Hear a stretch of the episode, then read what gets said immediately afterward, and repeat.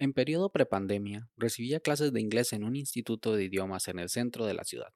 Un día estábamos hablando de lo beneficiosas que son las plataformas digitales, en concreto YouTube.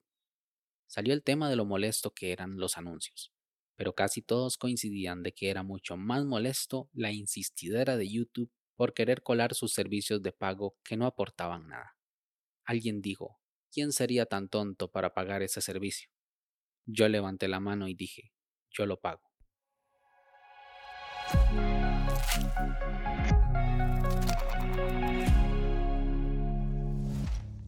Hola a todos, esto es Daily Meeting, un podcast diario de tecnología. Este es el capítulo 71 y hoy es lunes 24 de mayo de 2021 y es el Día Europeo de los Parques Naturales. Porque fue el 24 de mayo de 1909 cuando se declararon en Suecia los primeros parques naturales en Europa. Mi nombre es Melvin Salas y en los próximos minutos hablaremos sobre los beneficios de YouTube Premium. Así que, comencemos.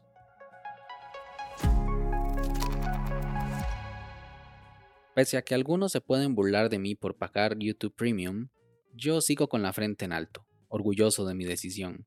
Y como si de una secta se tratara, hago todo lo posible para que los demás sepan de sus beneficios y lo que pueden ganar si adquieren este servicio de pago. Lastimosamente, a diferencia de Fastmail, que es mi servicio de correo electrónico de pago, YouTube Premium no tiene enlace de afiliados del cual poder beneficiarme. Pero es que realmente por su naturaleza no lo necesita. Si yo les pregunto si conocen Fastmail, es posible que pocos sepan lo que es o que ni siquiera lo hayan oído. Por eso, como una manera de atraer clientes, hacen estos enlaces de afiliados.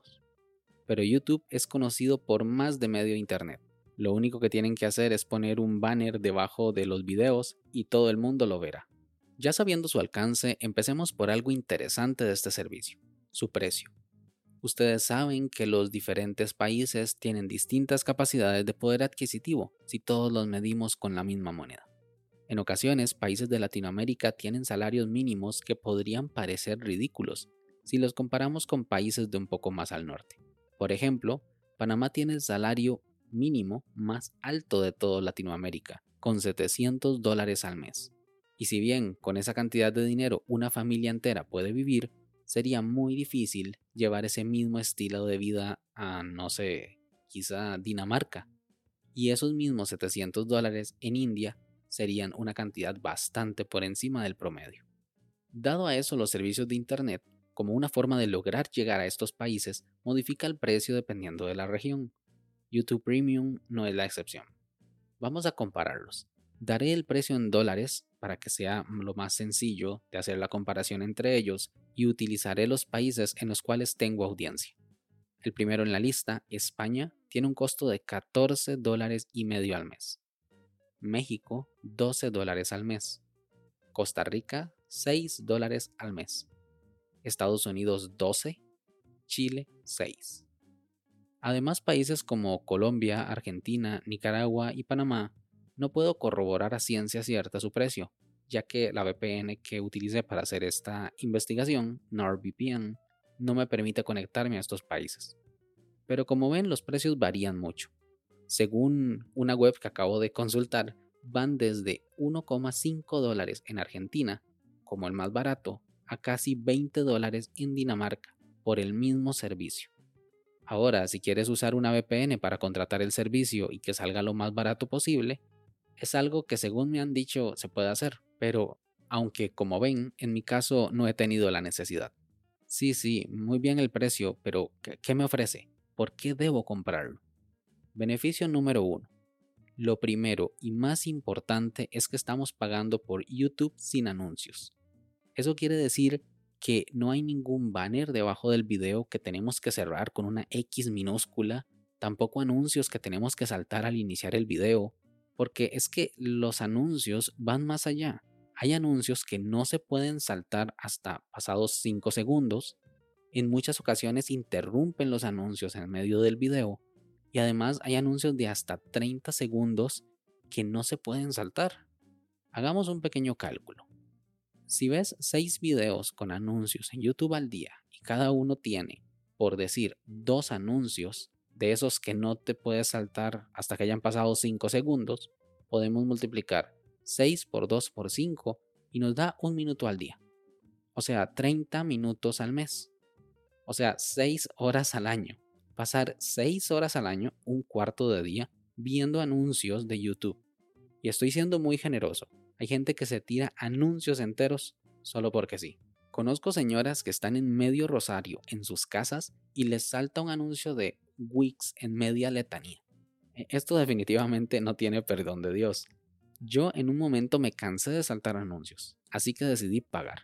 Hay quienes dicen que usando el navegador Brave no salen anuncios, pero es que ahora consumimos YouTube en todo lado, en la laptop, en el tablet, en el teléfono, incluso en el tele.